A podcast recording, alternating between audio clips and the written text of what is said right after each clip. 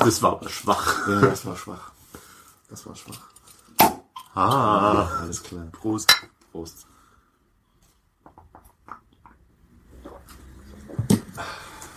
So, ähm, ich trinke heute Leikheim Kellerbier. Das hat der Weini auch schon mal getrunken. Äh, deswegen hat er nur noch eins übrig gehabt. Äh, das kommt aus Alten Kunststadt, wenn man der Postleitzahl glauben kann, irgendwo in Bayern. Ähm, Nochmal den Klappentext. Hefetrübe Spezialität nach alter Tradition. Unfiltriert Bernsteinfang mit feiner Hopfennote. Ein bisschen mit einem Fingerbreit Bier die Flasche schütteln, um die wertvolle Hefe vom Flaschenboden zu lösen und mit ins Glas geben. Ja, das hätte ich vielleicht vorher lesen müssen. Dann soll ich schnell ein Glas holen. ja, ja, mach mal. Genau. Dann, dann hol ich mal kurz ein Glas.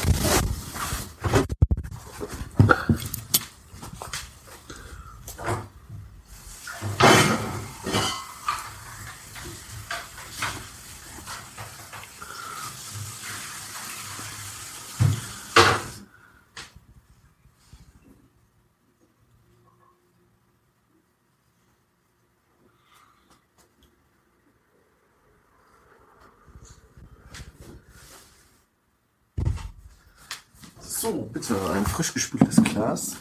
Prima. Ja, ähm, schmeckt ein bisschen bitter, das Bier. Schmeckt ein bisschen bitter. Ähm, Das ist die feine Hopfennote. ja, das ist die feine Hopfennote. Ich bin mir nicht, ja, ich meine, es ist schon, schon ganz nett, aber es wird, glaube ich, nicht mein Lieblingsbier werden. Ist doch irgendwie, Ich, das ist, das hat, das hat sich, äh, hat, hab, ich habe irgendwie das Gefühl, das hat sich halt nicht zwischen kräft, richtig kräftiges Bier und richtig, äh, mildes Bier entschieden. Das finde ich so ein bisschen, hm, ja. also ich fand es eigentlich ganz nett, weil ähm, es ist halt unfiltriert und das hat halt einfach nochmal einen gewissen Geschmack. Also das ist ein bisschen anders wie die filtrierten Biere.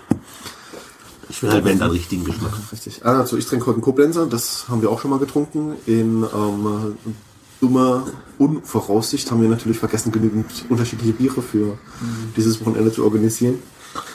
Ähm, wir haben Koblenzer ja schon mal vorgestellt, ist fast sowas wie mein Hausbier mittlerweile geworden. Ne? Muss ich schon sagen. Tja. Okay. Ähm,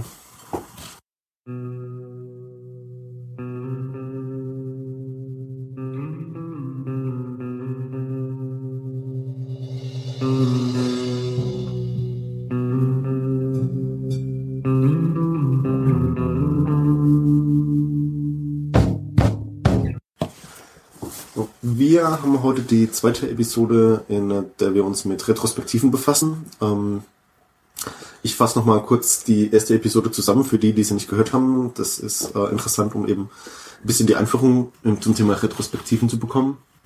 Und zwar haben wir uns ähm, in der ersten retrospektiven Episode ähm, mit äh, zwei Hauptpunkten befasst, nämlich erstmal, was ist eine Retrospektive und äh, warum macht man eine Retrospektive? Also eine Retrospektive ist eigentlich ein Rückblick äh, auf die vergangene Zeit, also auf einen gewissen Abschnitt von Zeit und da guckt man sich eben an, was haben wir denn getan, welche Resultate sind entstanden und wie fühlen wir uns äh, dabei, also bei dieser Betrachtungsweise. Das heißt, äh, man guckt einfach so, das haben wir gemacht, das ist daraus entstanden, sind wir damit zufrieden oder nicht. Wichtig bei der Retrospektive ist es einfach, dass es regelmäßig ist und dass es ein besonderes Meeting ist. Also, dass auch allen klar ist, dass es jetzt halt nicht einfach so ein Meeting ist, wo man sich zusammensetzt und mal kurz schlafen kann, sondern äh, dass man sich wirklich bewusst hinsetzt und ähm, äh, reflektiert und das auch zulässt und eben mit anderen offen darüber spricht. Und äh, dass man eben auch vielleicht gewisse Rituale pflegt, um eben auch so diese Regelmäßigkeit und Besonderheit hervorzuheben. Jetzt ist natürlich die Frage, gut, wenn ich mir jetzt schon den Stress gebe und mich hinsetze und mir überlege, was habe ich denn gemacht, was ist daraus entstanden, hat es mir gefallen, ja oder nicht, und mir auch äh, Rituale ausdenke, was, was bringt mir denn so eine Retrospektive? Und äh, da gibt's zwei, also eigentlich gibt's nur eine Sache, nämlich es ist, es ist ein bewusster Lerneffekt, der dann am Schluss daraus entsteht. Und es gibt natürlich dann Dinge, die uns nicht gefallen, also die negativen Aspekte, wie zum Beispiel, äh, was ist denn schiefgelaufen, was würden wir das nächste Mal besser machen, äh, oder gibt es einfach Dinge, die wir nur zur Kenntnis nehmen müssen, aber die wir nicht ändern können, weil sie nicht in unserem Einflussbereich liegen.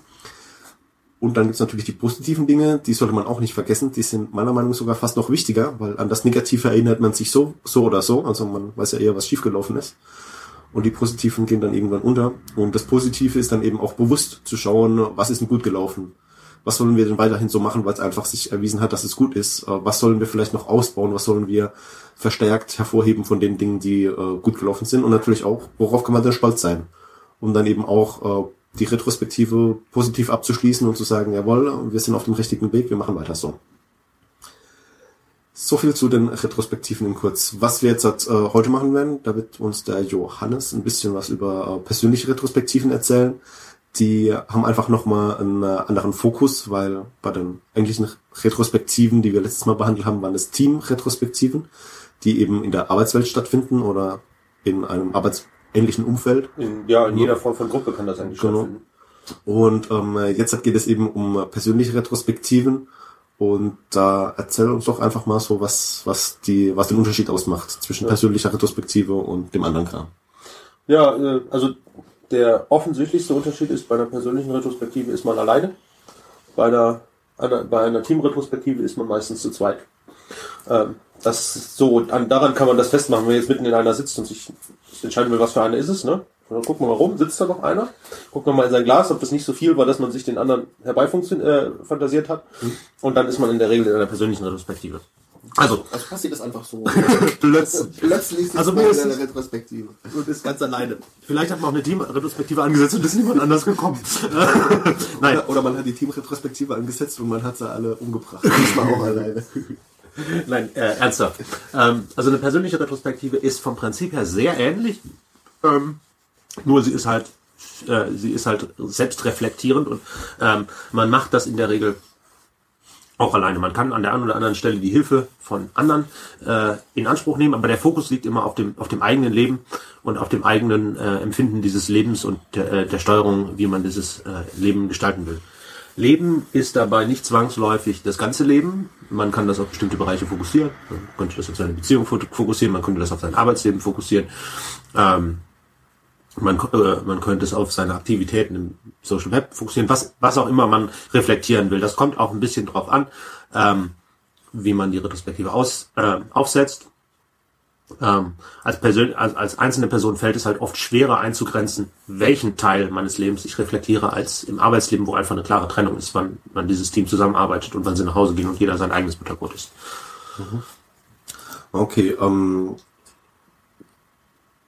hört sich jetzt für mich erstmal so an, als ob ich einfach hingehe und sage, na gut, ähm, ich kann ja genau die gleichen Patterns nehmen wie bei der Teamretrospektive und sage halt einfach, ich mache die ganzen Übungen halt alleine für mich. Ja. Ist, ist das so richtig oder? Ich sag mal, das ist nicht falsch. Also ähm, wir, bevor, bevor ich jetzt da reingehe, ich ähm, ich habe eine gewisse Erfahrung mit persönlichen Retrospektiven. Diese Erfahrung ist allerdings sehr limitiert, weil ich sie nur mit mir selber gemacht habe. Das liegt in der Natur der Sache. Ich habe mittlerweile mit dem einen oder anderen, der, äh, der persönliche Retrospektiven auch macht, gesprochen. Ich habe aber keine ellenlange Erfahrung. Ich kann aber ganz gut daraus, daraus reden, wie ich das selber empfinde. Und ich bin halt hingegangen und habe mir die äh, retrospektiven Übungen, die aus aus äh, der teamretrospektiven Bereich kamen, genommen und sie angepasst. Man muss die meistens anpassen. Es gibt auch welche, die machen nicht so wahnsinnig viel Sinn. Äh, alle, die auf Kleingruppenarbeiten abzielen oder auf auf ähm, gemeinsame Dinge abziehen, die passen einfach an die persönliche Retrospektive nicht so sehr rein. Auf Appreciations vom letzten Mal zum Beispiel, also sich hinsetzen und gegenseitig ähm, äh, Wertschätzung entgegenbringen, das ist halt ein bisschen schwierig als Einzelperson. Man kann das trotzdem machen, aber Selbstlob oder Eigenlob und so. Ja, Eigenlob. Äh, kann man auch machen. Mhm. Ähm, ist aber, das hat natürlich dann auch einen ganz anderen Effekt und eine ganz, eine ganz andere Konnotation. Also möglicherweise macht man auch dieselbe Aktivität, aber das Ergebnis ist ein ganz anderes. Okay, ähm, ja, dann, dann erzähl doch einfach mal, wie, wie du jetzt halt so eine ja. Retrospektive äh, machst, mhm. und damit wir jetzt halt nicht wieder wild hin und her springen ja. zwischen einzelnen Übungen. Genau. Ähm, also ich gehe diesmal tatsächlich eine Retrospektive, wie ich sie echt machen könnte, äh, durch. Und ähm, zur Referenz nochmal, ich sage das nochmal, die Retrospektiven kann man konzeptuell in fünf Stadien einteilen. Ähm, set the stage, also bereite die Bühne, gather data, sammle Daten, generate insights, erzeuge Einsichten, ähm, decide what to do, entscheide was zu tun ist und close the retrospective, also die Retrospektive abschließen. Und an dieser, an diesem, an dieser Reihe hangeln wir uns jetzt entlang. Ähm, eine persönliche Retrospektive beginnt im Prinzip schon mit der Vorbereitung auf diese Retrospektive. Es ist ja, äh, nicht wirklich normal, sich hinzusetzen und einfach nur über sich selber nachzudenken.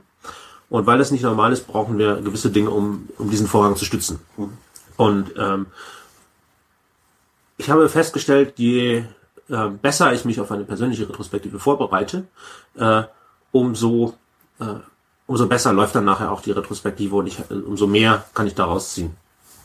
Ähm, vier Dinge, die man eigentlich immer sicherstellen sollte in der Vorbereitung, äh, sind zum einen, dass man Ruhe und genügend Zeit hat. Also Telefon ausstellen, äh, Computer ausstellen, äh, Klingel ausstellen, wenn, wenn da ständig Leute kommen und ähm, ja, Kinder, Kinder und, und äh, Partner ausstellen, das ist vielleicht ein bisschen schwierig. Äh, Tiere, aber halt Tiere ausstellen. Tiere ausstellen. Also äh, irgendwie einen, einen Space finden, wo man halt für eine gewisse Zeit seine Ruhe haben kann. Das können vier Stunden sein, das kann auch eine halbe Stunde sein oder je nachdem, was für eine Retrospektive man macht. Der andere Punkt, das ist auch bei den ähm, bei den Teamretrospektiven wichtig, ist die Umgebung. Ich habe das aber bewusst hier reingezogen, weil ähm, ich dazu ein bisschen mehr sagen kann. Also es ist ähm, es ist so, ich mache die Retrospektiven immer an einem anderen Schreibtisch, als wo ich meine normale Arbeit tue. Ähm, ich sorge dafür, dass es warm genug ist und so weiter. Ich sorge dafür, dass äh, ich entsprechend nette Musik habe und dass äh, ich genügend Licht habe und so weiter. Also den, ein, eine entspannte Atmosphäre, wo man halt auch dann sich mit sich selber beschäftigen kann. Ähm, in der Regel kein, kein Sessel, weil ich bei den persönlichen Retrospektiven sehr viel schreibe. Ähm, das kann bei dem einen oder anderen anders sein. Der kann sich dann vielleicht auch in Sessel setzen oder so. Aber einfach eine schon durch die Umgebung klar machen, okay, hier bin ich jetzt mit mir selber in einem besonderen, klingt so esoterisch, einem besonderen Bereich.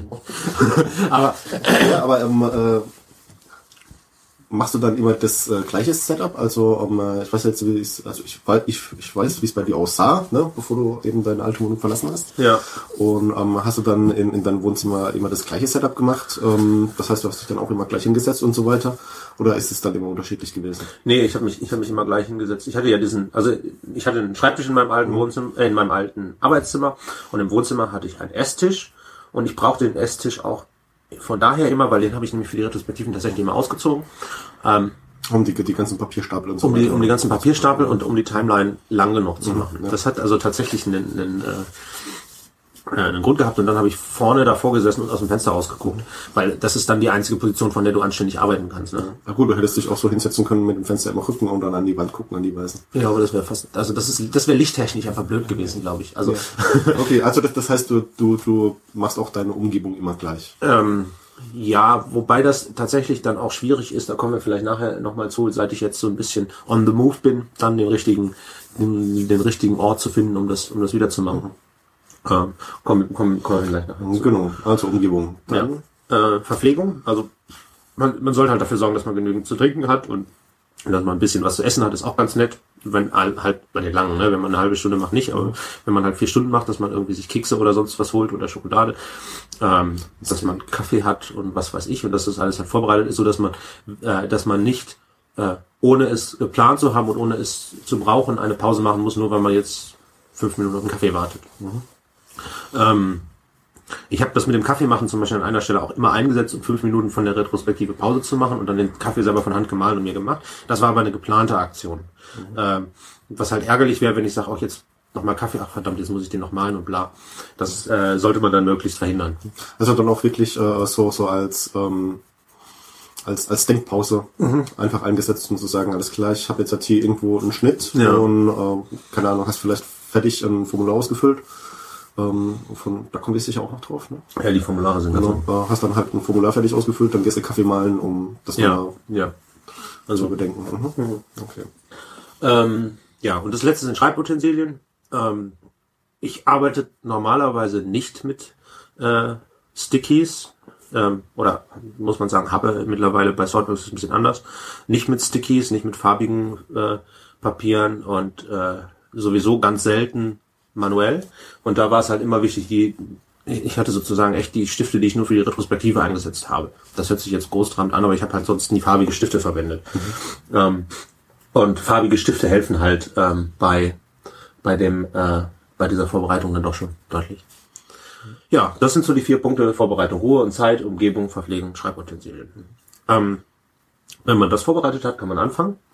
Und äh, das ist jetzt eine, quasi eine, eine Practice, die ich mir selbst ausgedacht habe, ähm, die auch in Teamretrospektiven ein bisschen komisch wirken würde, ähm, ist Wobei, wenn ich mir überlege, The Eye of the Tiger, laufen sie lassen vorher.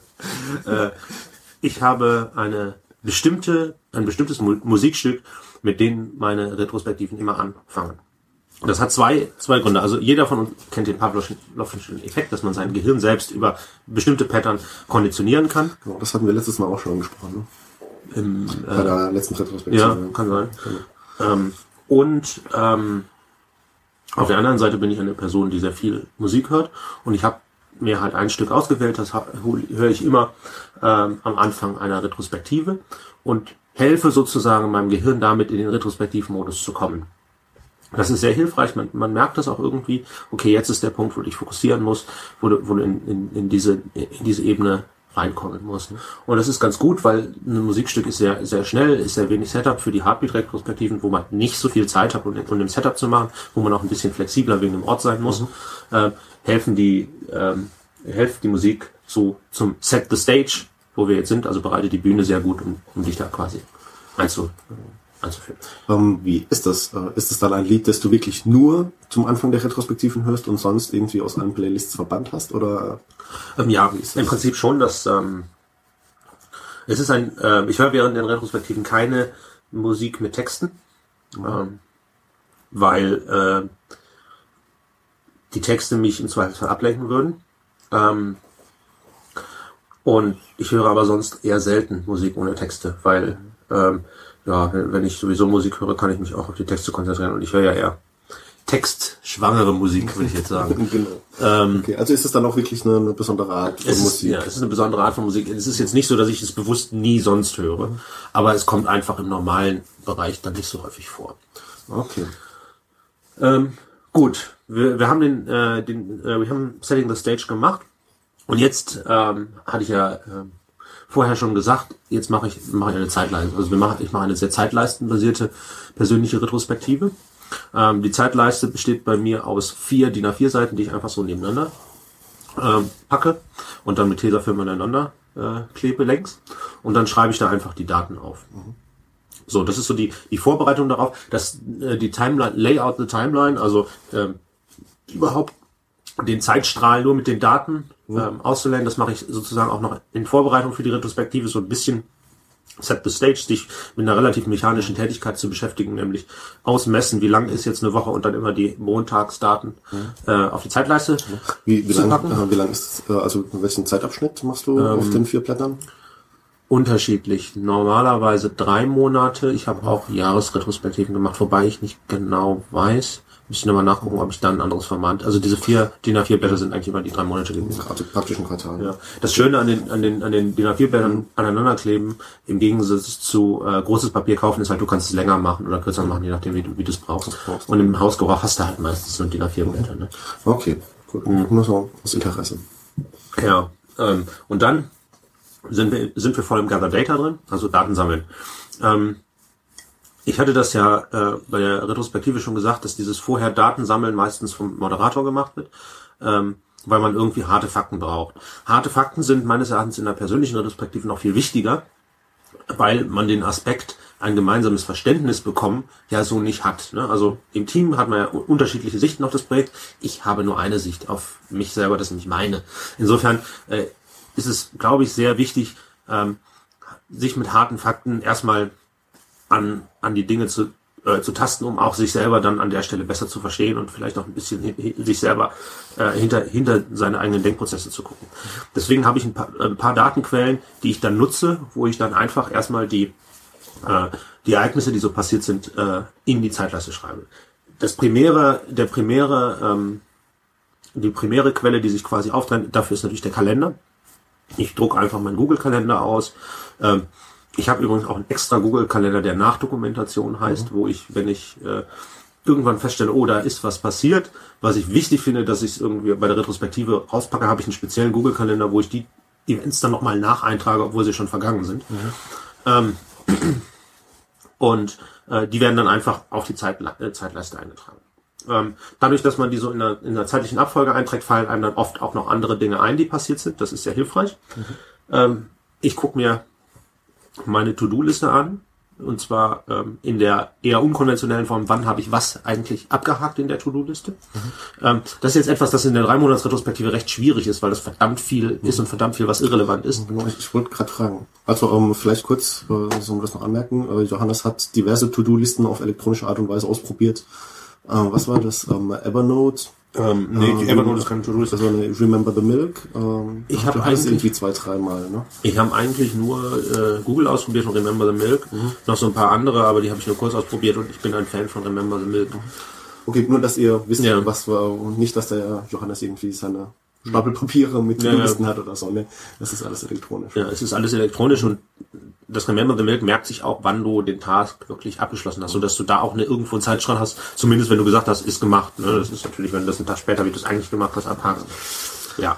Na gut. Okay. Ähm, ähm, dann, was hast du noch so an, an Datenquellen? Ähm, eine wichtige Datenquelle, steht auf unseren Notizen hier gar nicht drauf, ist, sind die ähm, Heartbeat Retrospectives, die ich ja wöchentlich mache. Komme ich nachher nochmal zu. Mhm. Aber die haben natürlich auch immer nochmal ähm, Tipping Points, was, was in der Woche passiert ist. Ähm, dann äh, kann man sich E-Mails angucken. Mhm. Ähm, da äh, muss man wahrscheinlich so ein bisschen dann doch der, der äh, Google Mail Nerd sein, um halt die entsprechenden Suchqueries zu formulieren, um halt so ein bisschen wichtige Mail-Cluster aus seinem, seinem Google Mail rauszugucken und wann man mit wem über bestimmte Dinge diskutiert hat. Man kann äh, bei kurzfristigen äh, Retrospektiven, muss man sagen, ähm, die Call-Logs seines Handys auswerten, weil über, über drei Monate vergiss es, das mhm. kriege ich nicht hin. Die, die Anruflisten. Ja, also die, die, die Anruflisten, ja, wenn man so ein Smartphone hat, ist das eigentlich mhm. ganz praktisch. Dann kann man gucken, mit wem habe ich diese Woche telefoniert. Mhm. Das ist nämlich genauso, wie ich das mache. Ich gucke dann, mit wem habe ich diese Woche telefoniert und diese Information, also das wird dann gefiltert und die wichtigen Dinge landen dann quasi in, in, der, in, dem, in dem Aufschrieb zur Herzschlagretrospektive und wird dann gefiltert in der, in der drei Monats Retrospektive nochmal wiederverwendet. Okay. Ähm, ja, Notizen, ähm, wenn man, habe ich jetzt noch nicht gemacht, wenn man ein, Tracking-Tool auf der Arbeit hat, wie Jira und so weiter, da kann man sich auch wunderbar Statistiken rausziehen.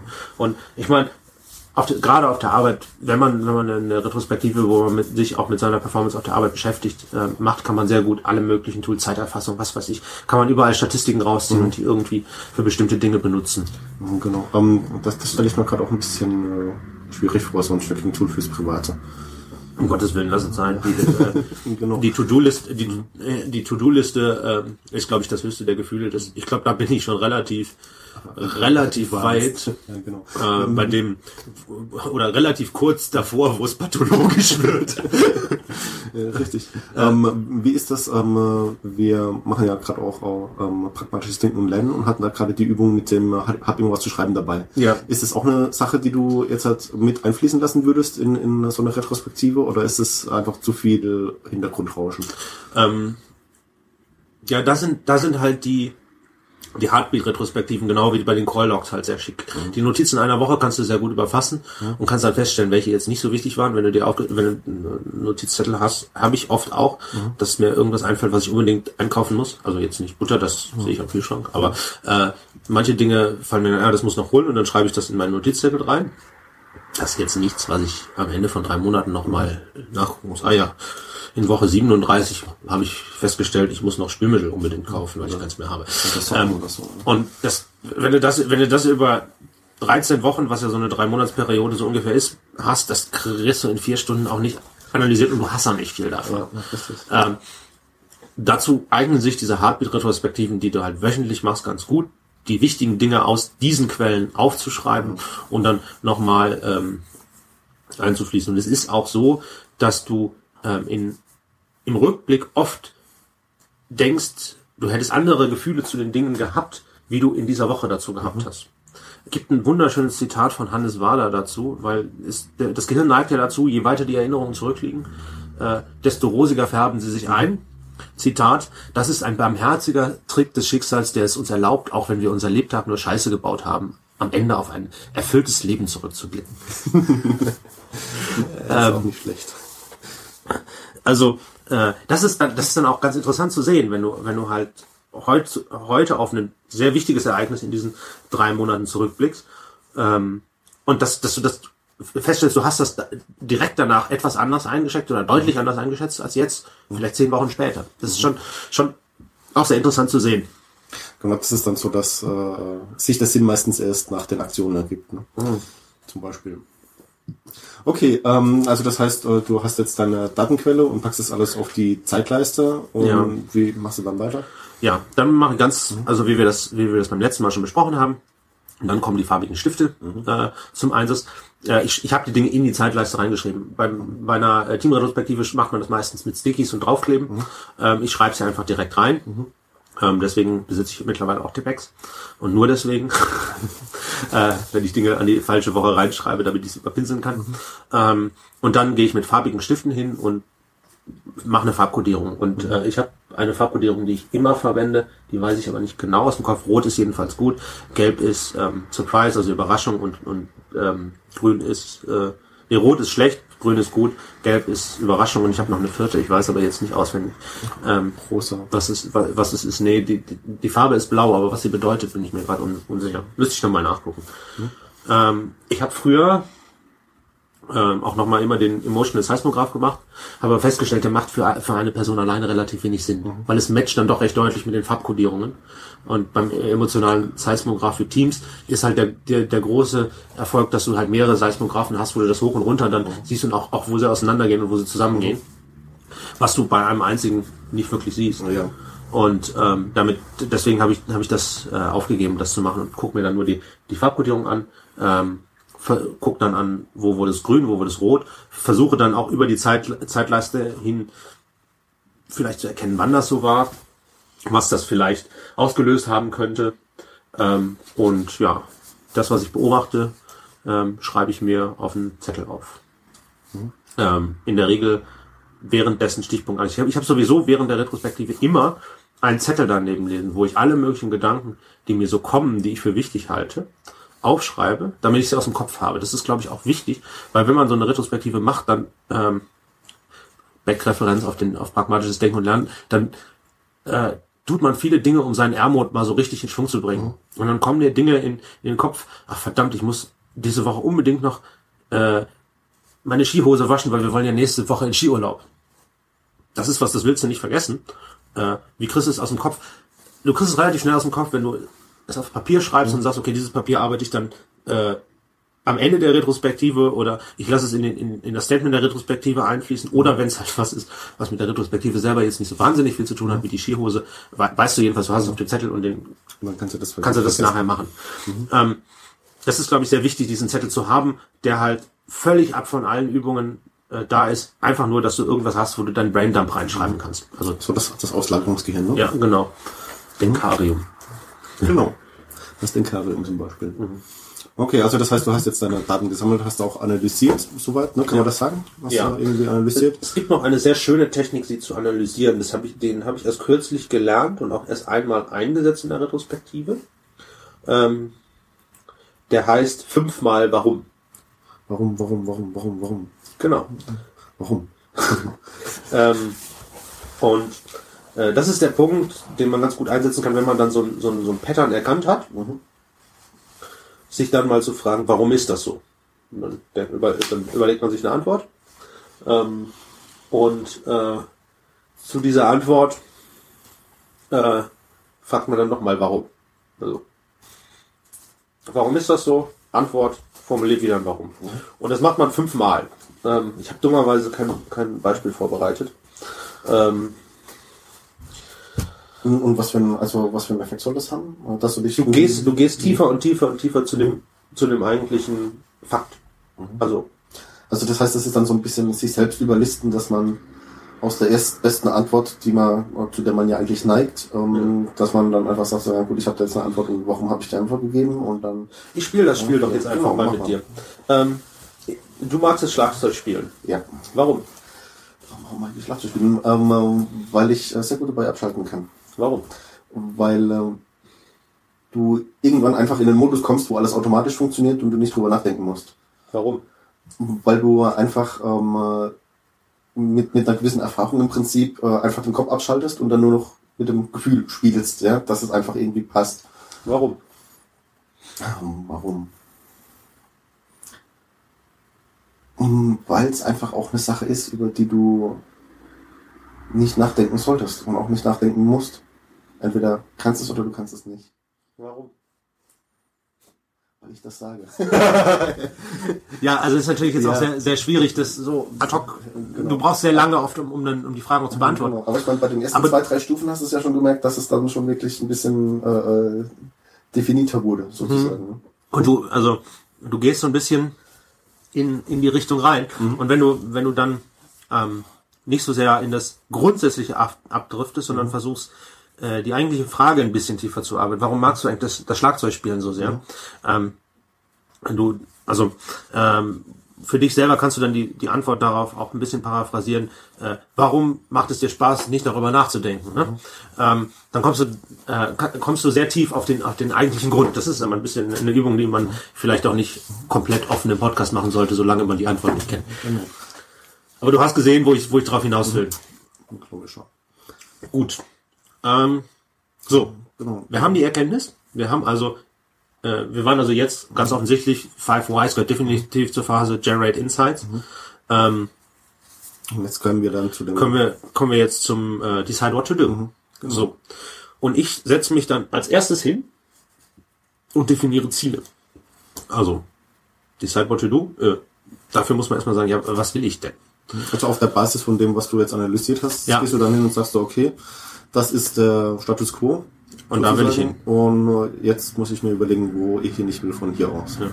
Und mit den Zielen ist es so, dass ich die bewusst auch so ein bisschen schwammig halte. Ähm, weil es bei, also Ziele sind für mich halt was, was, was Größeres, was, äh, was, was für, für ein Jahr oder sowas gilt. Ähm, Ziele sind auch nicht unbedingt was, wo man sich richtig drauf committen kann. Ähm, ich weiß nicht, äh, ich habe meine vier Ziele jetzt im Kopf, aber ich will sie eigentlich nicht veröffentlichen. äh, Ja, und deswegen fällt mir jetzt fällt mir jetzt kein kein Beispiel kein kein echtes äh, kein echtes gutes Beispiel ein. Okay, ich meine, wir können ja mal sagen, okay, du willst irgendwie eine Sprache lernen. Ja, Du, eine Sprache lernen ist kein Ziel. kein Das ist schon viel zu viel zu viel zu. Ähm, Oder dann vielleicht sowas wie, äh, du willst dich mit, äh, ähm, aber das ist, ein, das ist ein gutes Beispiel. Also du, ja, oder du willst dich mit einfach mit, einem, mit, mit einer gewissen Sache beschäftigen. Du willst ein, äh, also äh, ein Ziel von mir zum Beispiel könnte es sein, jetzt hat mal spontan angefallen, ähm, ich lese ja gerade die Reihe ähm, Einführung in die Philosophie von Ja. dem Reklamheftchen in fünf Bänden. Und da könnte ich mir jetzt halt das Ziel setzen, dass ich dann einfach ähm, das nächste Quartal den nächsten Band fertig gelesen habe und alle Übungen dazu gemacht habe. Nee, oder, so. äh, äh. oder bin ich jetzt halt nee, nee, du bist schon, du bist schon viel zu konkret an der Stelle. Ach so, okay. Also du bist sozusagen schon im nächsten Schritt. Ähm, dein Ziel könnte sein, ich will mehr in die Philosophie rein. Ich möchte mich mehr mit Philosophie beschäftigen. Ah, das ist so schwammig. So schwammig. Explizit so schwammig. Also, ähm, weil das ist ja der Grund, also wenn, wenn du zurückguckst, du hast dieses Buch ja nicht gelesen, um das Buch zu lesen, sondern du wahrscheinlich wolltest du mehr über Philosophie lernen. Möglicherweise steht da noch ein höheres Ziel hinter, was noch viel schwammiger ist. Aber ruhig mal mit den schwammigen Zielen anfangen, weil das sind einfach die, die einem als erstes einfallen. Und die dann festlegen. Ich habe vier davon. Ähm, und dann äh, Unterziele definieren. Ähm, das kann jetzt zum Beispiel sein, ich möchte die Reihe durchlesen. In einem nicht definierten Zeitraum. Einfach nur als mögliche Maßnahme. So. Und jetzt kommt der, der, der wichtige Schritt oder der Schritt, der es dann in den, in den Bereich führt, wo es, ähm, wo es dann konkret wird und aus, aus den Unterzielen, möglicherweise auch die, aus den direkten Zielen, je nachdem wie groß die sind, macht man Smart Objectives. Smart Objectives werden wir mit in pragmatisches Denken und Lernen wahrscheinlich nochmal genauer definieren. Ich sage es jetzt kurz. Ähm, Smart steht für Specific, Measurable, Achievable, Relevant, Timeboxed. Also specific, spezifisch. Es muss klar sein, was man macht. Also man, du willst dieses Buch lesen Also nicht schwammig, ne? nicht schwammig. Ne? Also schwammige Ziele haben, aber die, aber dann Maßnahmen finden, mit denen man das konkret erreichen kann. Sonst bringen die schwammigen Ziele nichts. Aber die sch- schwammigen Ziele taugen halt dazu, dir klar zu machen, warum mache ich das überhaupt? Ne? Ähm, measurable. Das heißt, habe das Buch gelesen und alle Übungen gemacht, ist messbar. Äh, achievable, erreichbar. Wichtiger Punkt, fällt man, glaube ich, tendenziell bei persönlichen Retrospektiven sehr schnell rein in den, äh, in die Falle, ganz viel machen zu wollen. Man muss sich klar machen, man hat nur eine gewisse Zeit dafür zur Verfügung. Und die muss man dann auch äh, bewusst einsetzen und darf sich nicht überladen. Also es muss ein erreichbares Ziel sein, was man, ist, schaffen kann. Genau, ist es ähm, gerade mal hier kurz eingehakt. Ähm, also äh, aus der Arbeit kenne ich das, wenn ich mit äh, Ticketsystemen arbeite, dann hast du am Anfang ja immer so irgendwie das Problem, wie viel verdammt nochmal schätzt du denn jetzt halt auf dieses Ticket? Und ähm, äh, ich habe jetzt halt gemerkt, äh, dass bei regelmäßigen Dingen oder bei Dingen, die ich so oder so ähnlich schon mal gemacht habe, äh, komme ich eigentlich relativ genau hin mittlerweile. Das sind dann immer so plus minus zehn Prozent, was aber noch in einem relativ guten Rahmen ist. Wo ich dann auch immer sage, ähm, wenn ich mir überlege, am Anfang hast du da ins Blaue hinein einen Tag geschätzt, ja, und hast gedacht, oh Gott, so viel Zeit wirst du nie brauchen. Im Endeffekt hat es dann aber drei Tage gedauert. Ja, also das ist das dann auch so ein Lerneffekt, der sich hier einsetzt? Nicht das wirklich, nicht, nicht wirklich zu den Tasks, die aus, aus der persönlichen Respektive kommen, weil es bei mir eigentlich immer Neuland ist, dass du dann begehst. Ähm, natürlich hast du irgendwo, irgendwo Dinge, die du in der Retrospektive auch feststellst, die du wieder oder weitermachen sollst. Es ist aber bisher eher seltener gewesen, dass da, ähm, dass da Dinge draus erwachsen sind. Ähm, Also dann eher doch mal erst ein bisschen vorsichtig sein oder Ja. dann halt auch sagen, also wenn, wenn man dann in der Durchführung ist sozusagen, dann auch bewusst damit leben, dass man halt sagt, gut, ähm, dieses Smart Objectives kann ich jetzt einfach nicht erreichen, weil es nicht mehr drin ist. Das, ja, das, das natürlich auch. Man darf sich da selber nicht unnötig unter Stress setzen. Und äh, wenn du sagst, ich will in den nächsten drei Wochen dieses Buch lesen und dann vier brauchst, ist das ja auch sicher nicht der Weltuntergang. Ähm, wobei der Achievable-Punkt einfach davon ausgeht, setzt dir nicht das Ziel, Deutschland sucht den Superstar zu gewinnen. Ja, Das ist, gut, das mag vielleicht für dich achievable sein, für mich eher nicht. äh, für mich auch nicht. Für, für mich ist es auch überhaupt nicht erstrebenswert. Das ist aber ein anderer Punkt. ähm, aber einfach über, also das ist, glaube ich, einfach wichtig, sich zu überlegen, wenn, wenn man sich einen Task setzt. Der muss ja auch irgendwie erreichbar sein. Okay, ähm, relevant? Relevant, ja, äh, auch nochmal Crosscheck. Man kann ganz viele Dinge machen, aber wenn die zu den Zielen, zu den schwammigen Zielen nicht passen, sind sie nicht relevant und dann braucht man sie auch nicht machen. Also das heißt, wenn ich jetzt halt sage, nur weil ich mich mit Philosophie beschäftigen will, muss ich keinen Kochkurs machen. Ja, das ist Äh, zum Beispiel so ein. Irrelevant, ne? Oder äh, nur weil du dich mit Philosophie beschäftigen musst, musst du dich nicht mit einem bestimmten Philosophen, wenn der dich vielleicht nervt, beschäftigt. Ne? Das ist ja auch so eine Sache. Und Timebox. Timebox ist, glaube ich, sehr wichtig, ähm, weil wenn man sagt, ja, ich will dieses Jahr das Buch lesen und dann stehst du am 28. Dezember da und denkst, ja, ich wollte dieses Jahr noch diese drei Bücher lesen. Und dann schließe ich mich mal in meinem Zimmer ein. Das macht nicht so viel Sinn. Ähm, also da auch äh, zu sagen, okay, ich will das in den nächsten sechs Wochen machen.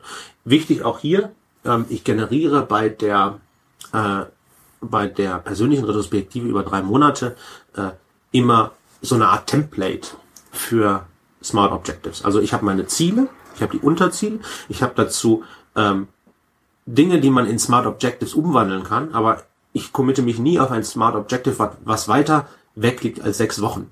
Und ich committe mich auch nie auf ein Smart Object Objective, was ich nicht sofort anfangen kann.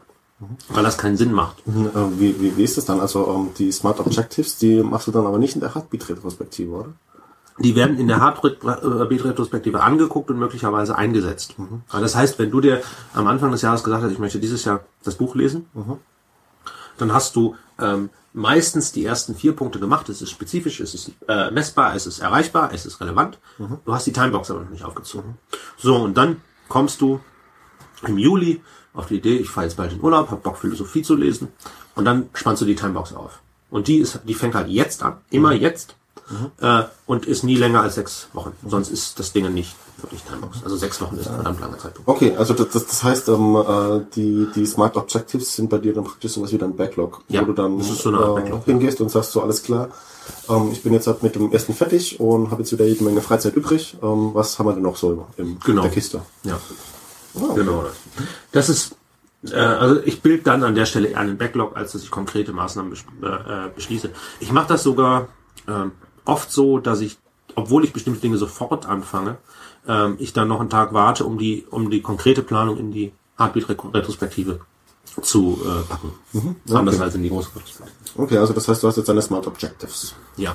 Ich habe meine Smart Objectives und damit dann kommt ein wichtiger Punkt, man muss die Dinger ja irgendwie implementieren. Also man muss dafür sorgen, dass es dann auch stattfindet. Ähm, und da gibt es drei Dinge, die ich mache. Ähm, die einfachste ist, ist einen Kalender zu schreiben. Also wenn ich äh, wenn ich einen Tisch bauen will, ne? Wenn Das war keine Smart Objective übrigens, aber es nehmen, ist ein gutes Beispiel. ist ein gutes Beispiel. Ne? Äh, sagen wir, wir wollen einfach mal wieder einen Tisch bauen mit Kronkorken drauf. Ähm, das dauert Zeit. So. Und die beste Variante dafür, Zeit zu bekommen, ist, sich das in den Kalender einzutragen, wann man das machen will. Und dann eine Einladung an Weini zu verschicken, weil ich habe noch nie so ein Ding ohne Weini gebaut und das ist auch viel zu langweilig alleine. Ähm, und ich habe tatsächlich auch dafür einen extra Kalender, der heißt Aufgabenplanung, der ist blau, im Gegensatz zu rot zu den anderen Terminen. Und das steht dann da drin. So, wenn es drin steht, nehme ich an dem Abend nichts anderes vor, es sei denn, es ist wirklich wichtig. Und dann muss ich, dann, aber jedenfalls sehe ich dann, okay, du hattest da etwas vor, das kannst du noch woanders hinschiffen. Genau, der war nicht so gutmütig, da lässt das mit sich machen. Der lässt sich nichts machen. ähm, zweitens, ähm, ich trage es in meine To-Do-Liste ein. Das ist nicht so ein, ein, äh, ein starker Anker, äh, funktioniert auch eher mit kleineren Tasks als mit größeren Tasks. Oder mit regelmäßigen Tasks funktioniert der, die To-Do-Liste ganz gut. Mail kann auch automatisch Tasks wiederholen. Äh, einfach äh, das in seinen normalen Arbeitsablauf integrieren, würde ich jetzt sagen. Und mein normaler Arbeitsablauf ist einfach die To-Do-Liste. Ähm, ich denke, der stärkste Punkt ist, tell other people about it. Also sag anderen Personen, hey, ich will das Philosophiebuch lesen.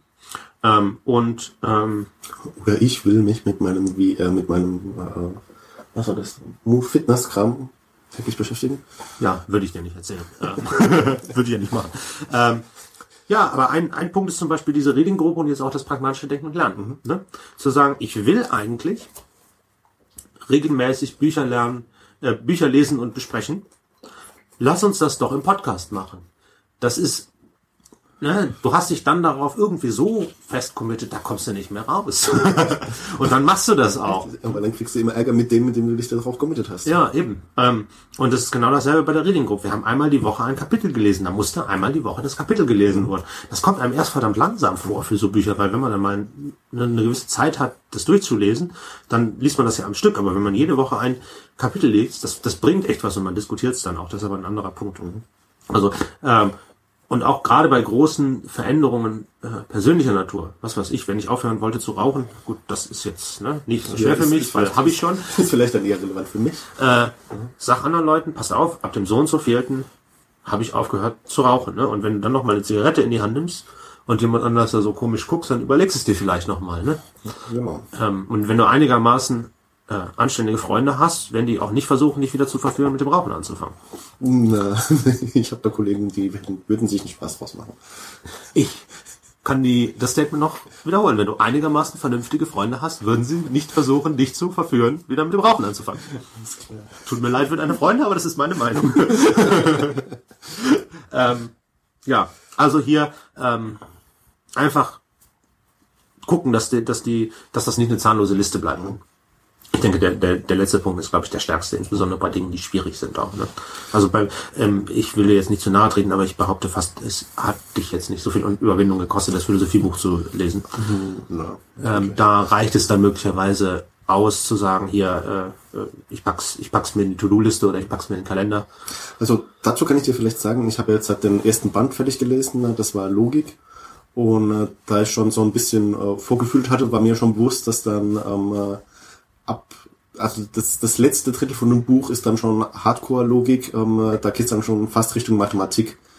Ähm, und äh, da ich genau gewusst habe, dass das äh, ein Thema ist, was relativ, was, was mir nicht so gut zugehen wird, ähm, habe ich mir das, glaube ich, wirklich bewusst aufgehoben für ähm, die Flugtrips, wo ich dich in London besucht habe und dann nach Wien und dann wieder hierher zurück. Weil da sitzt du halt einfach mal eine Stunde, anderthalb Stunden im Flugzeug plus eben äh, Check-in und so weiter. Äh, und, und da habe ich mir auch wirklich nur das Buch dann mit in die Jackentasche gesteckt und die anderen zwei im Koffer gelassen. Äh, einfach, dass ich dann auch wirklich sag so, naja gut, du musst da jetzt halt einfach durch. Ähm, ich habe dann auch mehr verstanden, wie ich mich eigentlich gedacht hatte am Anfang, aber ich habe es dann doch wirklich durchgezogen. Das ist vielleicht deine Form von Kalender gewesen. Genau, ne? das ist meine Form von Kalender gewesen. Aber du hast, ähm, du bra es war halt dann doch nicht so, so einschneidend, dass du quasi jemand anders davon erzählen musstest quasi. Obwohl es natürlich witzig gewesen wäre, wenn du mir davon erzählt hättest und ich dann in London gefragt hätte, ne? und weil du vor dieser Frage Angst gehabt hättest, wobei Angst jetzt ein, ein also Angst ist glaube ich nicht das richtige Wort, aber weil du, weil du die Frage erwartet hättest, ne, hättest du dich dann halt bisschen näher rangehalten. Das, das funktioniert schon ganz gut. Und wobei ich dann halt natürlich äh, in, in, in Wien, wie ich dann in Wien auf meinen Flieger gewartet habe, bin ich dann fertig geworden. Das heißt, ich hatte Ja. dann im, im Flugzeug von Wien nach Frankfurt nichts zu lesen. Ähm, äh, hab dann aber die Bauzeitschrift durchgeblättert, ist ja auch nicht viel. Ja, das ist aber dann, das ist aber echt ein Absturz in der Qualität und in, der, in, der, in dem intellektuellen Anspruch gewesen, würde ich sagen. richtig. Ich habe mir dann auch irgendwie überlegt, du hättest vielleicht noch das zweite Philosophiebuch, also den, den Band 2 mitnehmen sollen. Aber ich glaube, hätte ich den zweiten Band dabei gehabt, dann wäre ich über viele Seiten einfach so hinweggeflogen. Gerade so über die ganzen Beispiele, die dann halt kommen. Ja. Da, da hast du dann halt so, so, eine, so eine Reklamheft-Seite voll mit Beispielen und auf der anderen Seite wird es dann nochmal über fünf Seiten erklärt, warum das jetzt so gerechnet werden muss. Und das ist dann halt schon relativ hart gewesen. Aber gut, äh, lass uns weitermachen. Also das heißt, äh, ich habe das den Leuten erzählt. Jetzt bist du ja eigentlich dann mit dem, was Ja, mit, mit, der, mit dem ähm, mit, dem, mit der Retrospektive bin ich durch. Das Ja. heißt, jetzt sind wir in der letzten Phase, Closing the Retrospective.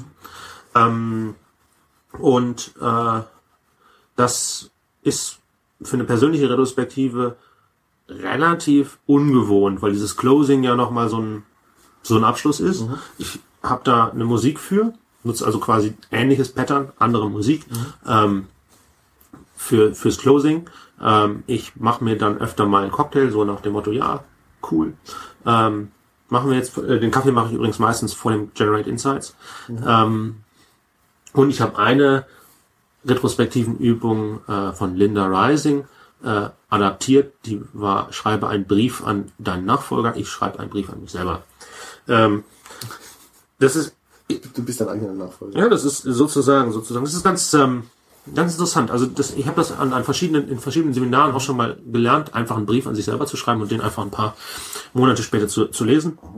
Ich schreibe dann eine Zusammenfassung der Retrospektive, ähm, nicht nicht in epischer Länge. Ich habe möglicherweise ähm, die die Ergebnisse aus der Timeline schreibe ich möglicherweise in Essays auf, die dann wirklich auch ep episch sind und und was weiß ich 10, 20 Seiten lang. Ähm, ich habe eine sehr große Handschrift. Ähm, sondern nur kurz zusammenfassen, ein paar Wünsche formulieren äh, und, und was auch immer man hat. Das sind meistens ein, zwei Seitchen, äh, die in einen Briefumschlag packen, den Briefumschlag zumachen, Also auch zukleben. und auch zukleben und vor der nächsten Retrospektive wieder lesen. Das ist eigentlich eine wi- wirklich äh, coole Übung, um äh, sozusagen das Ritual am Leben zu halten, weil das Lesen des, des Briefes erzeugt dann wieder das Ritual, was du am anderen Mal abgeschlossen hast. Und es ist halt dann auch interessant, so ja so eine Art persönliche Note für sich selber für die nächste Retrospektive zu, zu bekommen. Ist äh, ganz interessant und finde ich eigentlich wirklich eine schöne Übung ähm, zu machen. Okay, nicht schlecht. So, und dann lässt du das ausklingen. Dann lässt sich das ausklingen und das wäre jetzt sozusagen so eine typische Beispiel-Retrospektive von mir, ja. Okay. Ähm, was haben wir hier noch stehen auf der Liste? Ja. Äh, Ich glaube, ich, ich, ich schmeiß mal die Liste ein bisschen um. Ich glaube, wir haben jetzt sehr viel über die Rate Retrospective schon vorgegriffen gesprochen. Das ist ein bisschen schwierig, weil die beiden sehr ineinander ver verworren sind und ich aber die Heart, Retros die Retros äh, Heartbeat Retrospektive, wenn du sie am Anfang erklärst, macht nicht so viel Sinn. Ähm, ich mache jede Woche eine kurze Heartbeat Retrospective. Ähm, und zwar immer am Sonntagabend oder ein bisschen genauer an dem Abend, bevor die Arbeitswoche beginnt. Das ist so ein, so ein kleiner Trick, weil wenn die Arbeitswoche erst am Dienstag beginnt, äh, ist es blöd, das am Sonntagabend zu machen. Man ist dann doch irgendwie so getriggert auf, auf die Arbeit, ähm, dass ich das dann am, äh, am Montagabend mache. Ähm, da sieht man auch, die Heartbeat-Retrospektive ist von, ihrer Art etwas flexibler. Man muss da den Zeitpunkt sogar anpassen, auf wo man sich gerade befindet, während da die, äh, äh, während äh, bei der bei, bei größeren Retrospektiven, ja, muss ich mir Zeit nehmen und bla, die Heart-Retrospektive, damit sowas jede Woche funktioniert, muss die, muss die schnell gehen, muss flexibel sein und so weiter. Und wie lange dauert die bei dir? 15 Minuten. 15 Minuten. Ähm, manchmal auch 20.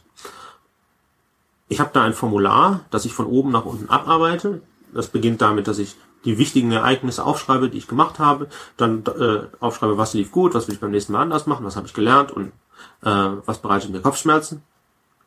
Ähm, dann gucke ich mir die, gucke ich mir im Wi- Wiki die Smart Objectives an, ähm, plan möglicherweise welche für für das nächste Zeit ein, gucke in meinen Kalender, pack da ähm, die die Aufgaben in den Kalender, ähm, gucke in meine To-Do-Liste, verschiebe To-Do-Items, die ich diese Woche nicht machen will, oder lösche To-Do-Items oder pack da noch To-Do-Items rein, die noch gemacht werden müssen. Alles, das ist so ein, so ein, so ein Dreier-Step, das mache ich so mit hin und her switchen, weil äh, manchmal sind die Wochen so voll, dass ich mich nicht auf ein neues Smart Objective committen kann einfach.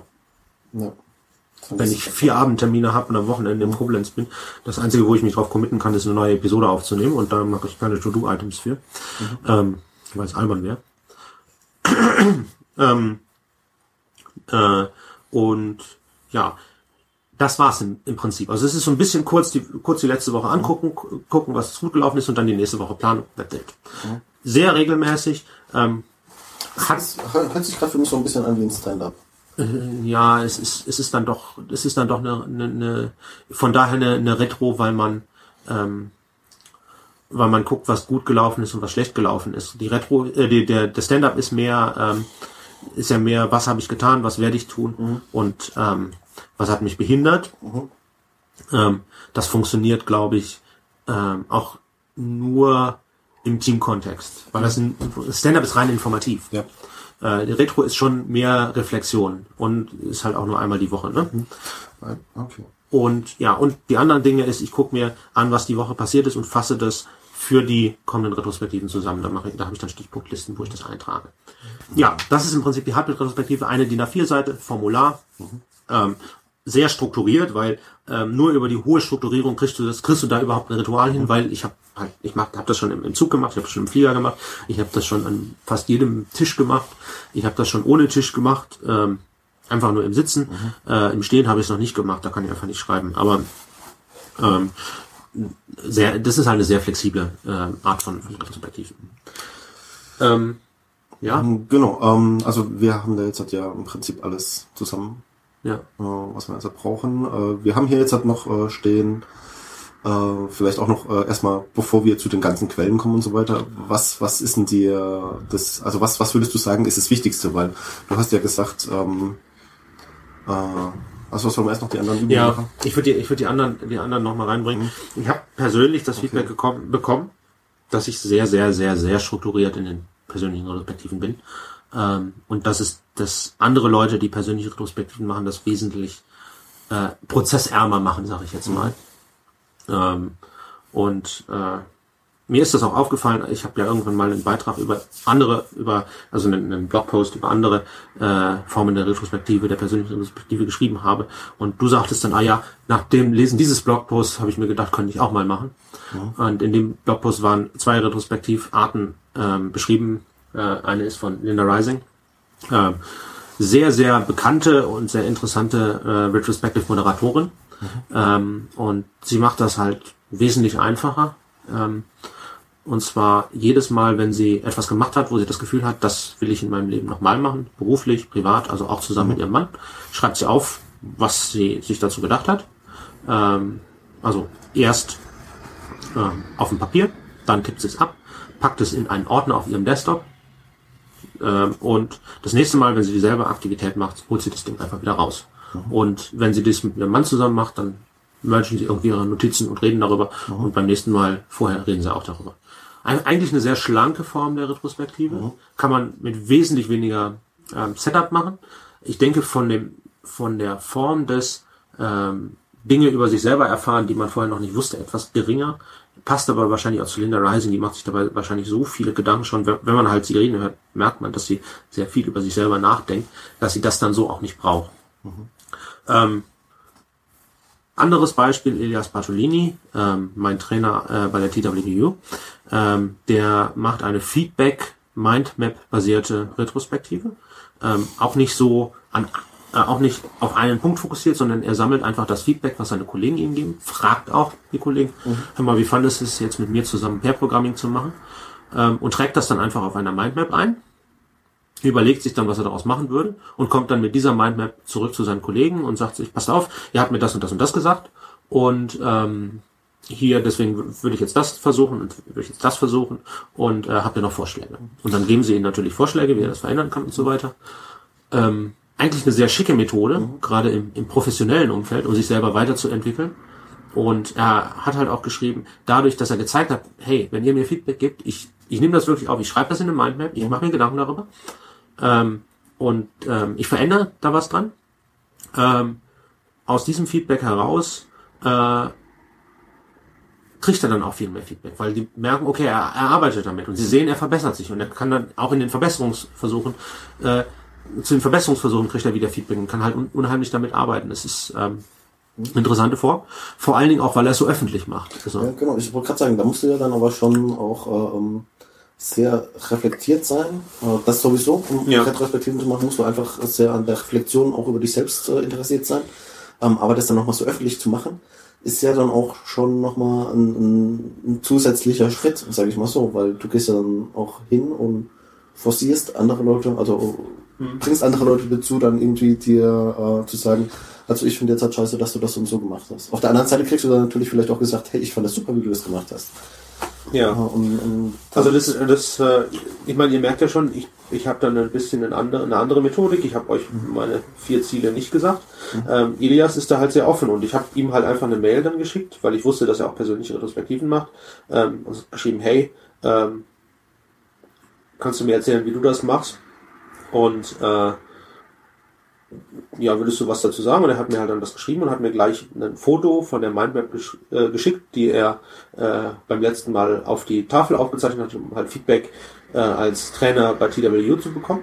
Mhm. Und dann habe ich ihm zurückgeschrieben, oh, das ist aber eine interessante Mindmap, kann ich die in meinem Blog veröffentlichen? Und er hat gesagt, ja, ähm, schwärz mal zwei Teile aus, weil ähm, da sind äh, da sind Dinge drauf, die ich geheim halten muss, weil Kunde.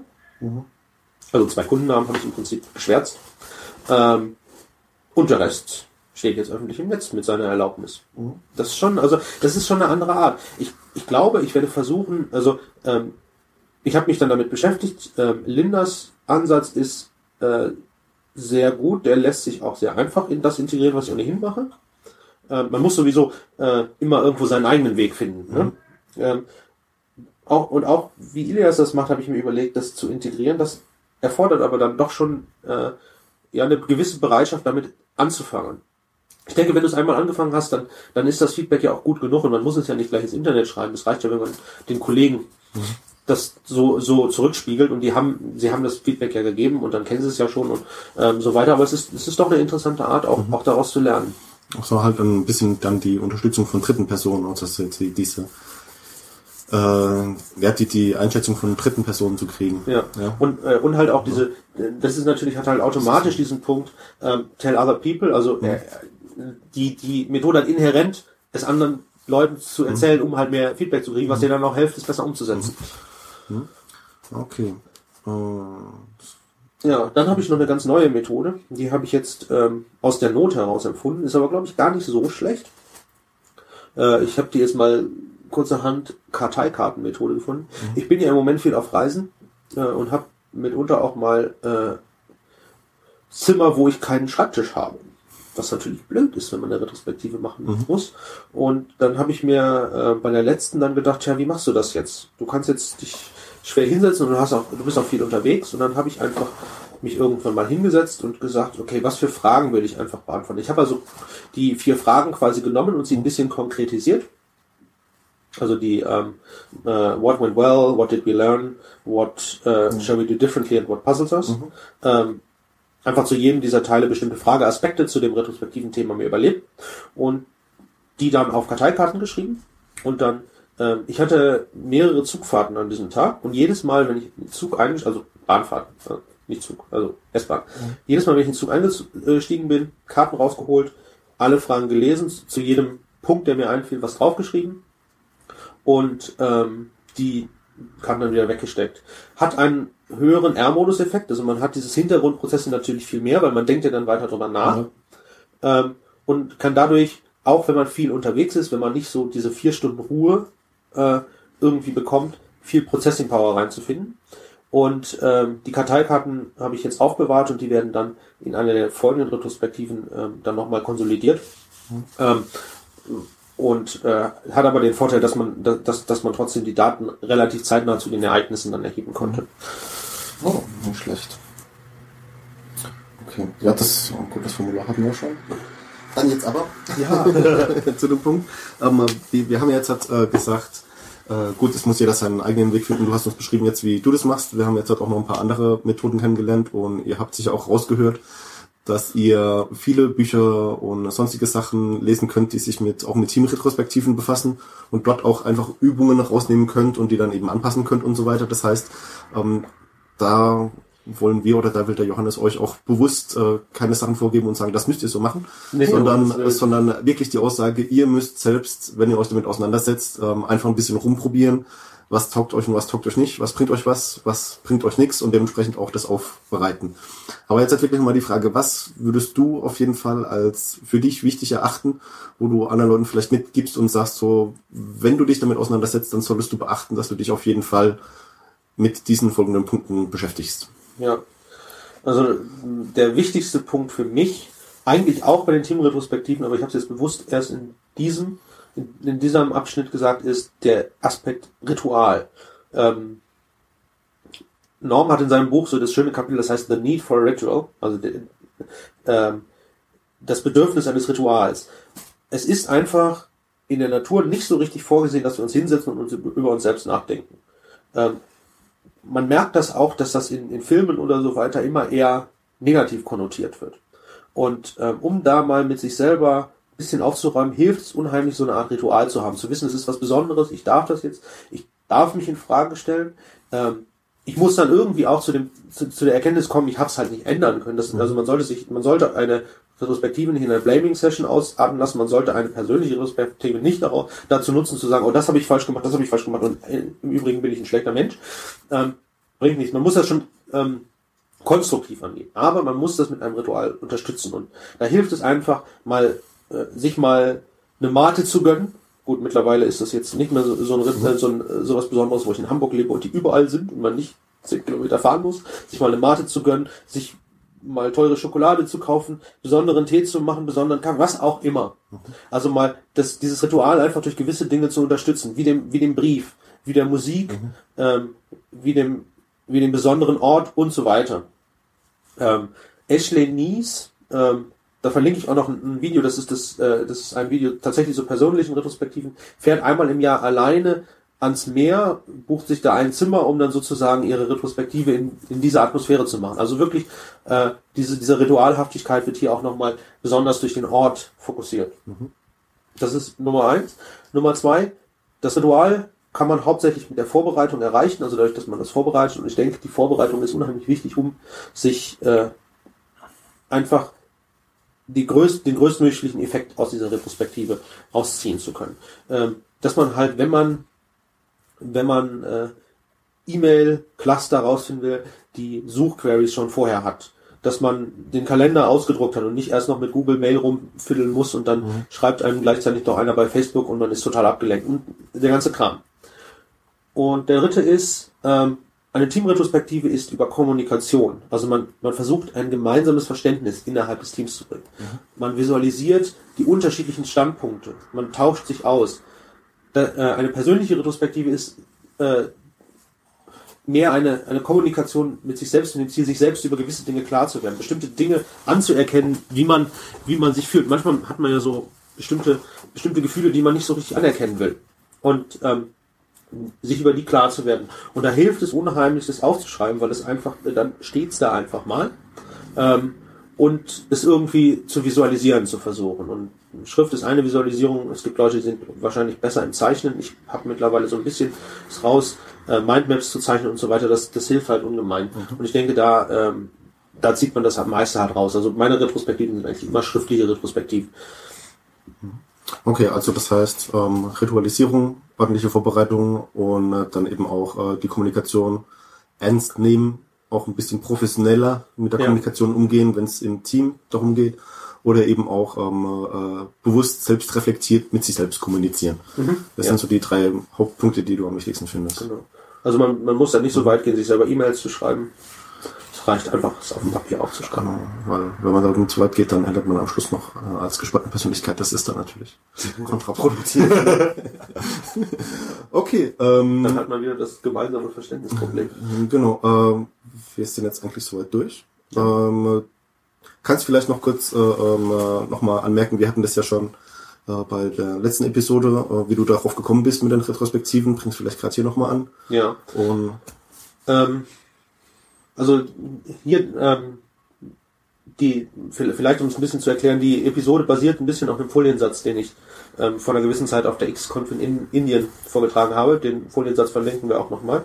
Und ich habe die Präsentation damit beendet, einfach die Geschichte erzählen, wie ich dazu gekommen bin. Also ich habe ähm, den SE Radio Podcast mit Linda Rising über Retrospektiven ähm, gehört und ähm, die Retrospektive, es war halt 2009. Ich war noch Student, also man hatte nicht so richtig ein Team, wo man Retrospektiven machen konnte.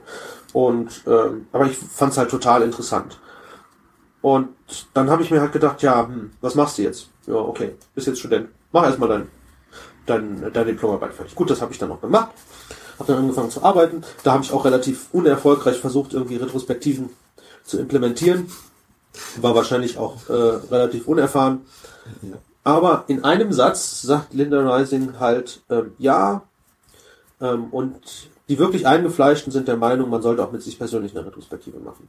Und dann habe ich halt so ein halbes Jahr gearbeitet gehabt und vorher war ich halt so Student, unbedingt gute Noten und bla, ne? Und viel machen und so weiter. Und dann habe ich halt diesen Job angefangen, relativ direkt, nachdem ich auch meine Diplomarbeit fertig hatte. Und dann war ich da und habe halt so für mich hin programmiert, habe glaube ich auch gute Arbeit gemacht, aber irgendwie habe ich mir gedacht, ja, und wo will ich jetzt hin? Mhm. und ähm, Tja, dann war das Jahr, zwei, also Ende 2009, habe ich mir gesagt, hm, kannst du doch eigentlich mal so wie andere Leute äh, am Ende des Jahres sich was vornehmen, kannst du doch jetzt eigentlich mal eine Retro machen. Also so habe ich eigentlich damit angefangen und äh, habe dann auch viele Dinge äh, so nach und nach gelernt. In dieser Retro habe ich mir dann schon vorgenommen, jede drei Monate Retrospektiven zu machen. Das habe ich dann da auch angefangen. Äh, das ist dann auch ganz gut gelaufen. Ich habe allerdings festgestellt, ja, so zwischen den drei Monaten, da schleift es dann halt doch so ein bisschen mhm. und habe dann äh, bei der zweiten oder dritten Monats ähm, drei Monats Retrospektive mit den Harpies-Retrospektiven angefangen und habe auch mein zeitliches Schema äh, jetzt kürzlich nochmal angepasst, in dahingehend, dass die drei Monats Retrospektiven weggefallen sind und ich äh, die größeren Retrospektive dann Retrospektiven dann eher äh, themenorientiert äh, mache, weil das einfach besser passt, wenn man so ein, so ein Consultant-Leben führt, mhm. dass man halt sagt, jetzt bin ich am Ende des Kunden, jetzt gucke ich mir an, wie dieser Kunde gelaufen ist oder, mhm. oder wie die TWU ge gelaufen ist. Mhm. Ähm, ja, ich habe das alles auch in meinem Blog ein bisschen aufgeschrieben auf Englisch, das verlinken wir auch nochmal. Da habe ich so eine kleine Personal Retrospective Series gemacht. Mhm. Ähm, Im Sinne von Tell Other People. Ich verkünde jetzt hier feierlich, dass ich vorhabe, zu den einzelnen Übungen auch nochmal einzelne Blogposts zu schreiben. Das schiebe ich so mehr oder minder die ganze Zeit schon vor mir, vor mir her. Jetzt weiß es die ganze Welt, jetzt muss ich das auch wirklich machen. Ähm, ja, das war so meine Geschichte. Mhm. Was mich noch unbedingt interessieren würde, äh, wäre, habt ihr, habt ihr selber Geschichten? Also, ähm, ich rede jetzt erstmal mit den Hörern, dann rede ich mit Weini. Ähm, also, habt ihr selber sowas ähnliches, wo ihr, wo ihr über euch selber nachdenkt? Ist das irgendwie regelmäßig? Ich habe zum Beispiel von einer Dame gehört, ähm, die gesagt hat, ja, ich mache eigentlich jeden Abend eine Retrospektive, ich muss nämlich einen Abend, eine, eine ganze Stunde nach Hause fahren und da sitze ich dann einfach so vor mich hin und höre halt keine Musik und lese auch kein Buch, sondern ich denke einfach, was habe ich diesen Tag gemacht. Ähm, und das ist auch so eine Art Retrospektive. Und ich denke, das ist auch, auch sehr interessant, wenn ihr euch mal überlegt, wo mache ich vielleicht schon sowas oder wie würde ich, würde ich sowas gerne anfangen? Äh, wie könnte mir das was bringen? Also bitte unbedingt schreiben, was eure Erfahrungen damit sind. Das würde mich echt interessieren. Und was mich auch echt interessieren würde, ist, was, was Weini dazu denkt. Und er wird ja mit diesem Thema schon seit Anfang des Jahres bombardiert. Ja, ähm, also ich äh, habe ja dein, dein äh, Blogpost äh, alle gelesen mittlerweile, äh, was das Thema angeht. Und ich habe ja auch gesagt, dass mich das auch interessiert und dass ich sowas auch machen würde. Ähm, wobei ich dann irgendwann mal gemerkt habe, so ich saß dann halt irgendwie da und habe mir überlegt, so, na, das ist klar, versuch's auch mal eine Timeline zu machen. Hat dann irgendwie nicht so ganz geklappt und ich habe dann für mich rausgefunden, dass ich sowas eher in der Kommunikation mache. Ja, also das, das heißt, äh, ähm, ich unterhalte mich ja mit dir öfters auch mal über äh, einzelne Themen. Genauso mache ich das mit, ähm, äh, mit dem Peter, das ist mein Kollege aus Wien, oder mit dem Alex, mein Kollege aus der Pfalz. Das heißt, ich habe da wirklich so, das sind wirklich nur drei, vier Leute, mit denen ich mich dann auch über die gleichen Themen unterhalte. Und dann auch einfach von unterschiedlichen Leuten die Meinung einzusammeln. Ähm, und was ich dann mir eben auch vorgenommen habe, das sind jetzt halt eben gerade im Zuge der Reklamheftchen, das ist jetzt so der, der erste Versuch, den ich so mache, mir dann eben auch solche Ziele zu setzen, wobei ich mich dann halt nicht hinsetze und das regelmäßig mache, sondern äh, halt immer dann, wenn es mich wirklich passelt, ja, wenn ich mhm. wirklich denke, so jetzt halt musst du da mit irgendwie jemandem drüber reden, dann über Skype oder ähm, spazieren gehen oder sonst irgendwas und äh, wenn ich dann eben mit einer Aktion, wie zum Beispiel einem Kapitel oder einem Buch fertig bin, dass ich mir dann auch schon, wenn es geht, vorher überlegt habe, was will ich dann als nächstes lesen. Mhm. Also gerade was, was äh, das Lesen von Büchern und das Aneignen von Informationen angeht, habe ich halt einfach so mein, mein Stack drin, äh, ja. neben dem Bett liegen an Bücher. Und zwar habe ich eigentlich zwei Bücherstapel. Einmal ist das äh, Bücher zur Entspannung und einmal ist es äh, Bücher für den Kopf. Also das heißt einmal ähm, für Nonsens und einmal um wirklich was, was zu machen. Äh, und es funktioniert eigentlich ganz gut. Also ähm, auch jetzt hat, wo ich gemerkt habe, dass es mit dem letzten äh, wirklich ein harten Buch mit dem Reklamheftchen ein bisschen hart wird, habe ich dann auch gesagt so, nee, du musst es jetzt fertig lesen. Weil früher hatte ich da oft irgendwie so, das so, äh, okay, zugeklappt, irgendwo hingelegt und dann war halt so diese, dieser Fluss einfach unterbrochen. Hm. Und ähm, ich weiß es nicht, ob ich wirklich jemals so strukturierte Retrospektiven machen werde wie du. Hm. Weil ich da einfach dann auch irgendwie äh, ähm, mich hinsetze und äh, dann viel eher in den Modus verfalle, wo ich dann sage, ähm, ich schalte mein Gehirn aus und ich kann irgendwie Computer spielen oder sonst irgendwas. Also das ist dann, wenn ich wirklich versuche, so zur Ruhe zu kommen, dann habe ich da einfach einen anderen Background. Mhm. Und ich brauche auch Feedback von anderen Leuten, weil ich dann relativ schnell irgendwo stecken bleib und mir dann denk so, naja, tausend Wege boten sich mir an und ich mache erstmal ein Picknick das ist halt so der, der, der Punkt, den ich jetzt dann auch für mich festgestellt habe, dass es so nicht funktioniert. Aber kann ja auch eine Art und Weise sein. Ich mhm. meine, der, der ähm, wie heißt der? Ilias. Der Ilias, äh, der macht es ja auch mhm. über Kommunikation. Und äh, das finde ich übrigens gerade eine relativ interessante Sache, wo ich mir auch überlegt habe, ob ich äh, jetzt halt nicht sowas wirklich mal strukturiert mache. Also mhm. strukturiert mir überlege, welche Themen will ich mit anderen Leuten besprechen. Äh, und wobei ich mir dann überlege, ob ich ich, ich glaube fast den anderen Leuten würde ich nicht sagen, dass das jetzt äh, ein Thema on purpose ist, das ich äh, mit ihnen bespreche und dass ich da auch noch drei andere Leute zu dem gleichen Thema heranziehen werde. Mhm.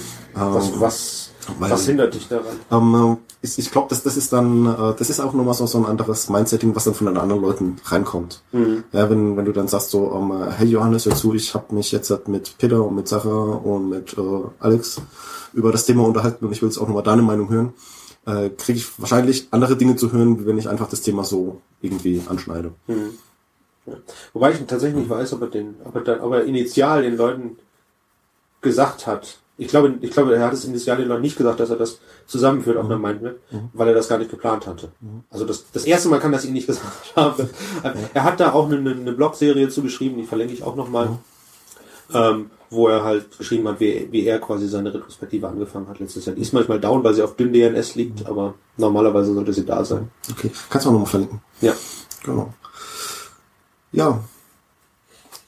Dann musst du jetzt die Zusammenfassung soweit durch, genau. Also fassen wir nochmal kurz zusammen. Ähm, wir haben uns eben jetzt hat, äh, dieses Mal über persönliche Retrospektiven unterhalten. Ähm, war auch sehr viel äh, Bezug zu der anderen Episode, zu der ersten retrospektiven Episode da, weil es einfach darauf basiert. Das heißt, wir haben uns erstmal ähm, angeguckt, was ist denn überhaupt eine persönliche Retrospektive, was macht den Unterschied aus zu den äh, Team-Retrospektiven. Dann sind wir eben nochmal die fünf äh, Stadien durchgegangen, wo der Johannes dann einfach gesagt hat, wie er das persönlich macht, mit äh, jede Menge Beispielen und so weiter und Tipps und Hints, wie man das auch machen kann ähm, unter anderem eben äh, die ganzen elektronischen Datenquellen nutzen ähm, und dieses äh, fünfmal nachfragen, warum machst du das, warum ist dir das wichtig, äh, eben über die ähm, Smart Objectives, also wirklich über die äh, Advanced To-Do-Liste, kann man das glaube ich auch machen, ne? bis dann eben hin äh, zu der Einplanung, wann mache ich denn das, was ich mir da vorgenommen habe. Äh, was äh, ich jetzt glaube ich hier nochmal wirklich anbringen möchte, das ist, ähm, äh, du machst es ja im Prinzip so, dass du äh, dir in der ähm, in dieser Quartalsretrospektive ein, äh, ein Backlog machst und in der Heartbeat-Retrospektive dann einfach guckst, ähm, wie ist denn jetzt halt ein Smart Objective gelaufen, plus mhm. noch der Kram, der dazu kam und was nehme ich mir für, also welches nächste Smart Objective nehme ich mir vor. Also das heißt, du hast dann im Prinzip einmal die, die, die große Review, wo du dir überlegst, so was, was mache was mach ich als nächstes und dann hast du die kleinen Iterationen, wo du einfach on the fly ja. ähm, das nochmal rausziehst. Ne? Ja. Und die zwei, wenn ich das richtig verstanden habe, äh, gehört dieser Rhythmus auch irgendwie zusammen, weil ja. ähm, du kannst die Smart Objectives äh, für das nächste Quartal ja nicht komplett durchplanen, weil du ja gar nicht ja. weißt, was dann in den nächsten drei Monaten auf dich wartet. Genau, ja, ne? das ist richtig. Weil und, das, das ist ein Teil des Achievables. Ne? Das, mhm. Also du hast einmal den, das konzeptuelle Achievable, also wenn ich mir jetzt vornehmen würde, 40 Kilo zu verlieren, gut, das wäre vielleicht achievable, aber nicht desirable. Mhm. Äh, ja, es gibt halt Dinge, die kann ich nicht erreichen. Mhm. Äh, schneller Auto fahren als Michael Schumacher und zwar mit Weinis Auto. Ja, Ähm, das könnte schwierig sein. ähm, und es gibt dann aber auch nochmal das zeitliche Achievable und das, das kann man einfach in, für drei Monate nicht im Voraus machen. Projektleiter, das geht nicht. Äh, Genau. Fünfjahresplan hat auch nicht funktioniert in äh, der DDR und in der UdSSR. Die haben sieben Jahre Die, haben, die hatten sieben Jahrespläne. Ah, das ist weil die fünf Jahrespläne nicht funktioniert haben. Ja, ja, klar. Alles klar. Genau. Ähm, wir haben dann auch nochmal über ähm, andere Formen der Retrospektive gesprochen, eben mit äh, Linda Rising, die das äh, so ein bisschen äh, eher quick and dirty macht. Also das heißt, sie schreibt dann äh, einfach einen Prosa-Text, wenn ich das richtig verstanden habe, zu einem gewissen Pro- Thema. Text oder, oder Stichpunkt. Ja, genau. Wobei ich von Quick und Dirty, glaube ich, da nicht reden würde bei der Frau. Äh, Ja, aber ähm, sie, sie betreibt halt nicht so viele Vorbereitungen wie du und Ja. auch nicht so strukturiert. Und dann haben wir nochmal von ähm, vom Eli- Elias gehört, Elias Bartoli, der das eben auch äh, auf eine sehr kommunikative Art und Weise macht, was ich äh, sehr sehr faszinierend finde, äh, weil äh, ich kannte ja jetzt halt, äh, ähm, bis vor geraumer Zeit eben auch nur so deine Art, wie du persönlich Retrospektiven machst und das ist ja dann auch schon sehr ähm, also nicht nicht nicht so öffentlich, äh, was du machst. Und er ist halt einfach genau das Gegenteil. Er geht halt voll raus in die Öffentlichkeit und, und zieht dann alles aus der Öffentlichkeit raus, was du eben äh, im, im Privaten machst. Ja, und ähm, natürlich nochmal die kleine Geschichte der Retrospektive und wie kam der Johannes dazu. Und jetzt hat eben am Abschluss nochmal so die Bitte an euch, auch eure Erfahrungen zu teilen. Ähm, vielleicht hat er ja vor, ein Buch zu schreiben. Ich kann mir gut vorstellen, dass das eins der Smart Objectives ist, die er jetzt hat. Longstack. Buch, ein Buch schreiben, über das ist kein Smart Objective, das kriegst du beim besten Willen nicht in sechs, sechs Wochen. Ich habe es nicht konkret vor, aber ich, ich könnte mir vorstellen, dass es einfach mal passiert. Genau, weil also so, so die, die, äh, die Blogpost-Reihe, das sind zehn Posts. Das sind fünf und es sind, werden so ungefähr zehn Ja. hoffentlich. Genau, wir hatten schon mal drüber. Ne? Also das heißt so zehn Posts und wenn du dann äh, jeden Post ein Kapitel ausarbeitest, dann hast du schon ein schönes Buch darüber, Ja, wahrscheinlich. ich sagen. Ne? Mal gucken. Also das heißt, wenn ihr im Johannes vorkommen wollt, dann haltet euch ran, schreibt ein Kapitel über, schreibt ein Buch über persönliche Retrospektiven mit mindestens zehn Kapiteln. ihr könnt euch auch gerne an Johannes Blogpost orientieren. Das bringt ihn dann total aus dem Konzept. Ich glaube nicht. Denk nur dran, mich zu zitieren, wenn er mich schon zitiert. Dann Äh, bin ich genau. schon glücklich genug. Richtig, am besten im Vorwort. Ich danke Johannes Tönnis für seine Ja. Posts. Okay, dann äh, kann man das jetzt halt mit dem Tipp für euch und mit dem Seitenhieb an Johannes eigentlich beenden. Ne? Ja. Und dann bleibt mir nichts anderes übrig, wie euch nochmal auf unseren Blog hinzuweisen, quotidianität.de mit T oder E am Schluss. Für Vorschläge von neuen Episoden, Fragen, Anregungen, Kritik, Hoffnungen, Wünschen, sonstige Sachen könnt ihr gerne äh, die Kommentarfunktion nutzen. Wenn ihr uns unterstützen wollt, wir haben äh, auch unsere Amazon-Wunschlisten verlinkt. Äh, da findet ihr einfach auf dem Blog unsere Profile und da stehen die drauf. Äh, ihr könnt natürlich auch äh, gerne den Flatter-Button nutzen. Äh, einfach wahllos draufklicken. Wer irgendwelche Spiele spielt, kennt das ja. Das ist ein Klick, Klick, Klick, Klick, Klick, Klick, Klick. Da freuen wir uns sehr drüber. Und wie immer, bitte dran denken, wir haben zwar keine Ahnung, Aber eine Mai. genau, und die vertreten wir auch. Bis dann. Tschüss. Tschüss.